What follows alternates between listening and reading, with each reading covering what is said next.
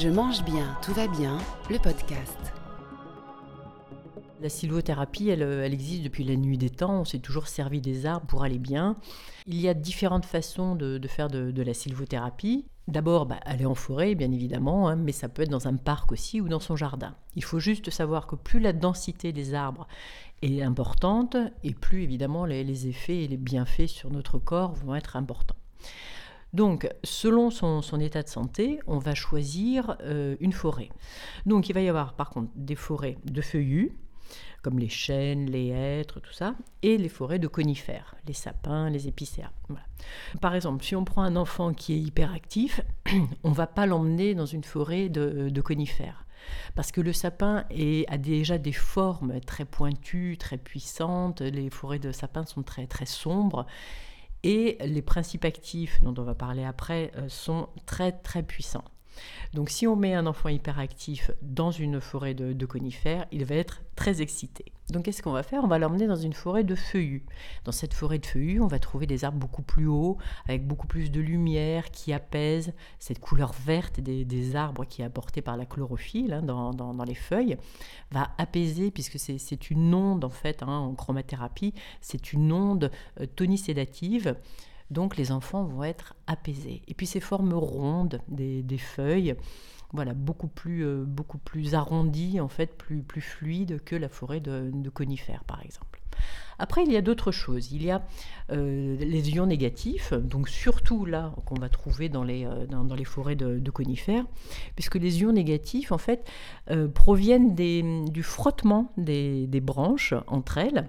Ce sont des molécules qui, vont en fait se charger d'ions négatifs et qui va être très bénéfique en fait pour, pour nous au niveau respiratoire et au niveau des échanges de nos cellules dans notre corps. Il y a les cinq sens. Le développement des cinq sens est absolument essentiel pour le développement de l'enfant, mais aussi pour dans, la vie de, tous les jours pour pouvoir aller mieux. Donc on va avoir l'ouïe. Alors souvent on dit que la forêt est silencieuse. Je suis désolée mais c'est complètement faux. Si vous vous mettez au pied d'un arbre et que vous écoutez tous les bruits qui, qui se passent, vous verrez que c'est assez impressionnant à découvrir et c'est merveilleux. Alors la vue, effectivement, on en a parlé avec la, chromathérapie, hein, et puis toute cette beauté qu'il y a autour de, nous quand on, est en forêt.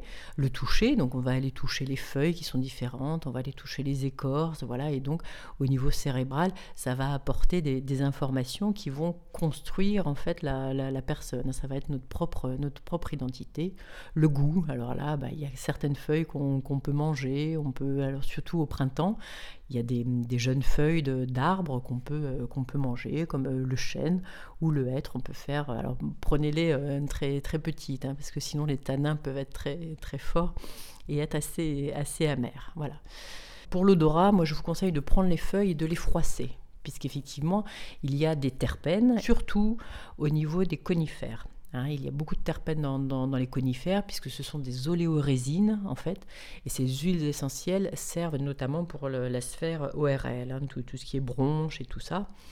D'ailleurs, on amenait les, gens dans les années 1930 dans les sanatoriums pour les problèmes de tuberculose, les problèmes d'asthme, de bronchite, de, choses comme ça. Et donc, on exposait les gens au soleil, il y avait des bains de soleil, il y avait des, des bains aussi d'ions négatifs, donc on exposait les gens dans les forêts, on les laissait là et on leur faisait faire parfois même un bain de feuilles. Donc c'est-à-dire qu'on mettait une couverture sur, euh, sur le sol, euh, exposée au soleil, on mettait des feuilles dessus et on mettait la, personne allongée à l'intérieur de, cette, de cette couverture qu'on refermait comme une espèce de, papillote. Et la personne restait là une vingtaine de minutes parce que en fait elle allait suer, voilà, elle allait transpirer et elle allait avoir tous les bienfaits des feuilles.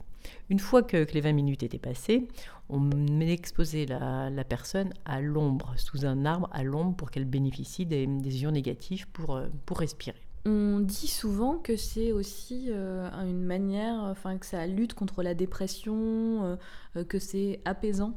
Voilà.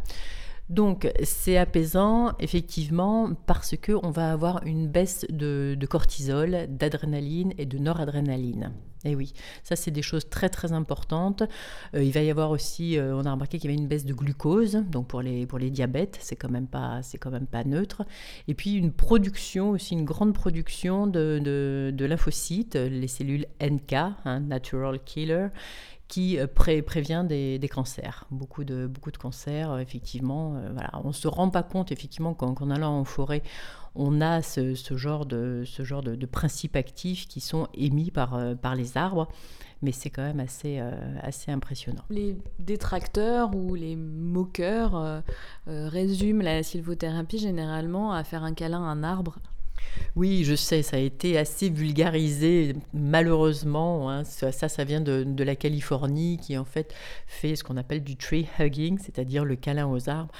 Euh, bon, j'en suis désolée, mais la sylvothérapie, c'est absolument pas ça. C'est beaucoup plus chimique qu'on ne le pense. Encore faut-il avoir l'information. On n'arrive pas du coup à se rendre compte de du fonctionnement, c'est-à-dire euh, c'est juste, c'est quelque chose qu'on respire, c'est quelque chose qui, nous entoure. comment on, peut expliquer qu'il y ait autant d'effets? Alors il y a autant d'effets, effectivement, parce que c'est quelque chose qu'on respire par le nez, mais aussi qui, se met à travers de, notre peau, qui est absorbé par euh, la, sphère cutanée. Et donc, on est imprégné, euh, quand on rentre dans, une forêt, on ne s'en rend pas compte, mais on est complètement imprégné en fait de tous ces, principes actifs. Les arbres les, produisent pour eux-mêmes, donc, puisque ce sont des, des, molécules qui sont antifongiques, antiparasitaires, voilà. Donc, en fait, c'est pour se protéger eux-mêmes. Alors évidemment, plus vous faites de respiration en forêt, plus vous allez en profiter. Voilà. Il y a d'ailleurs les, phytoncides, hein, donc les, phytoncides qui, sont des, flavonoïdes, qui eux vont combattre les, radicaux libres. Donc voilà, il, y a tout un ensemble de choses, les terpènes, les phytoncides, les ions négatifs, tout ça, qui sont ces substances volatiles, ni plus ni moins. Et donc, quand on rentre dans, cette forêt, on prend cette espèce de bain de forêt, cette espèce de bain de substances, en fait, chimiques, qui sont présents euh, naturellement. C'est très utilisé en Asie, surtout. Alors c'est utilisé euh, en Asie, oui, parce qu'ils ont, ils ont beaucoup de parcs. Et il y a des études récentes qui, qui ont été faites qui, euh, qui, montrent tout ça, qui prouvent tous ces bienfaits et toutes ces, toutes ces molécules. Ça s'appelle le Shinrin-yoku au Japon. Et il y a maintenant 62 centres de Shinrin-yoku, donc de centres de sylvothérapie, ni plus ni moins, qui ont été ouverts par le, par le gouvernement pour euh, euh, accueillir des groupes. Alors il y a des entreprises qui amènent leurs salariés là, il y a des écoles, et puis il y a des gens comme, vous et moi qui y vont pour passer un moment. À partir d'une demi-heure, déjà quand vous passez une demi-heure dans, une forêt, vous ressentez les, bienfaits. Au bout de deux heures, vous en avez déjà pour une semaine, vous avez fait le plein pour, pour une semaine. Le mieux, quand les personnes sont malades ou avant ou après une, une chimiothérapie ou une opération quelle qu'elle soit, c'est de faire une cure de sylvothérapie et donc d'aller dans, un, hôtel ou un centre qui est dans la nature, qui se trouve dans la nature, et de faire des bains de forêt tous les jours. En faisant ça, en passant trois jours et deux nuits dans la forêt, on s'aperçoit en fait euh, que ça dure sur environ 3-4 semaines. C'est bénéfique pour 3-4 semaines où en fait on a moins d'hypertension, où le cœur, euh, le effectivement est moins, moins, moins actif, euh, surtout au niveau, au niveau du stress, moins de cortisol, moins de glucose, tout ça. Donc durant 4 semaines. Et bains de forêt, c'est-à-dire qu'il faut être dans un endroit proche d'une forêt ou il faut être dans la forêt toute la journée? Alors il vaut mieux, euh, alors si c'est en cure, il vaut mieux euh, effectivement faire euh, des, des, allers-retours, donc deux heures, deux heures en forêt, et puis revenir, se reposer, voilà, avec beaucoup de, beaucoup de repos. On peut aussi y passer la journée si, si on veut. Hein. Le principe de, de, la sylvothérapie, en fait, il y a deux aspects. Il y a l'aspect actif et l'aspect passif. Quelqu'un qui est fatigué, on va pas lui faire faire beaucoup de kilomètres. Hein. Ça va durer deux heures, voilà, une petite promenade de deux heures avec maximum 1 à 2 km. C'est-à-dire que ça va être une marche très très lente, assez méditative, où effectivement on va s'exposer euh, sous un arbre, on va regarder la, lumière du, soleil, on va profiter de, toutes ces molécules euh, volatiles, sans forcément le savoir, mais maintenant vous le savez, vous n'avez plus d'excuses.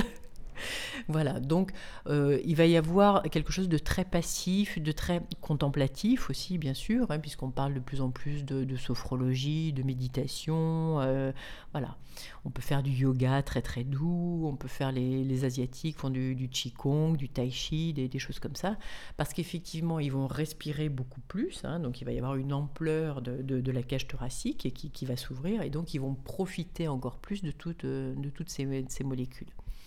Et puis, il y a euh, la sylvothérapie active, qui là sont pour des gens qui ont besoin, qui ont encore un peu d'énergie et qui ont besoin encore plus d'énergie. Donc là, ça va être, euh, on peut faire 10, 20 km par jour hein, sans, sans, aucun problème. Et on va passer de la forêt de conifères à la forêt de, feuillus. On va passer dans des clairières où il y a du soleil. On va revenir à l'ombre. Voilà. On va passer euh, au-dessus de ronces. On va pas forcément rester dans, les chemins. Donc il va falloir lever les jambes. On, va passer dans, des taillis, dans, des, dans, dans des traits, dans des, chênaies. Voilà. Donc on va avoir plein d'arbres différents. Et là, ça va être plutôt physique au, Japon, justement, euh, les classes y vont régulièrement et apparemment les résultats scolaires s'en ressentent. Oui, il y a, il y a une meilleure concentration euh, dû à, tous les principes actifs qu'on a vus. Et il y a, comme ils observent mieux la, nature, ils arrivent en fait après quand, ils sont en classe à mieux observer et à mieux suivre les, consignes. C'est très étonnant, mais il y a des résultats absolument probants qui, sont, faits, qui ont été établis. Aux États-Unis aussi, il y a, il y a beaucoup d'études qui ont été faites là-dessus, parce que en fait, les enfants sont complètement déconnectés. Hein. Euh, moi, j'appelle ça le TMN, c'est-à-dire le trouble du manque de nature qui est très très présent dans, notre civilisation aujourd'hui et encore plus avec les, jeunes enfants aujourd'hui, où effectivement les, enfants passent bah, de la maison à, l'école, soit en voiture, soit en autobus, hein, donc ils marchent sur, du béton. Dans les écoles, malheureusement, dans les cours de récré, il n'y a plus d'arbres, très très souvent, donc ils rentrent dans les classes qui sont complètement fermées, ils font de la gymnastique dans des gymnases fermés, voilà. Ils rentrent à la maison, ils vont plus dans les parcs généralement ou très peu, hein, les, gens n'ont plus le temps. Et bien souvent, ils rentrent à la maison et se mettent sur les ordinateurs qui sont pleins d'ions positifs et absolument pas d'ions négatifs. Donc, déjà, premier conseil pour avoir des ions négatifs, aérez vos maisons minimum un quart d'heure par jour. Voilà, ça fera déjà rentrer euh, les, ions, les ions négatifs. Alors au Népal aussi, ils emmènent les... Euh, au Japon ça se fait, mais au Népal, ils emmènent aussi beaucoup les, les élèves euh, dans les forêts. Et chaque élève a son arbre et se concentre sur, euh, sur son arbre et profite des, des, des, principes actifs. Alors généralement, ce sont des, ce sont des pins au Népal. Donc chez nous, ça commence juste, mais il y a vraiment un, un mouvement qui est en train de, se mettre en place, avec euh, bien sûr euh, le livre qui a été publié en Allemagne, qui a un petit peu euh, vulgarisé, qui a aidé à la connaissance, mais on a l'impression que ça, ça arrive quand même de plus en plus chez nous. Oui, en fait, c'est jamais parti, puisque moi j'ai beaucoup de gens qui me disent Ah, mais je suis content, maintenant je, connais le mot sylvothérapie que je ne connaissais pas. Voilà. Alors, il y a sylvothérapie, il y a aussi euh, la dendrothérapie, vous entendrez peut-être, euh, qui euh, ce mot, lui, est issu du grec et non pas du, latin, dendro, dendron voulant dire arbre, ni plus, ni plus ni moins. Voilà. Donc, on met un mot en fait sur quelque chose qu'on a toujours fait, puisque moi je vais en forêt depuis toute petite, hein. mes parents m'ont toujours amené en forêt. J'ai toujours vu mon, père enlacer les arbres. Et, effectivement, on faisait beaucoup de pique-niques, beaucoup de choses comme ça. Donc la nature est très très proche et très ancrée en moi depuis, euh, depuis toujours.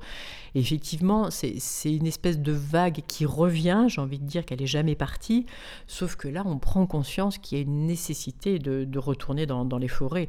Euh, quand on va en forêt, moi je suis surprise du peu de gens qui, s'y promènent. Voilà, je vous sollicite à retourner en forêt pour le bien de, de tout le monde et de la famille.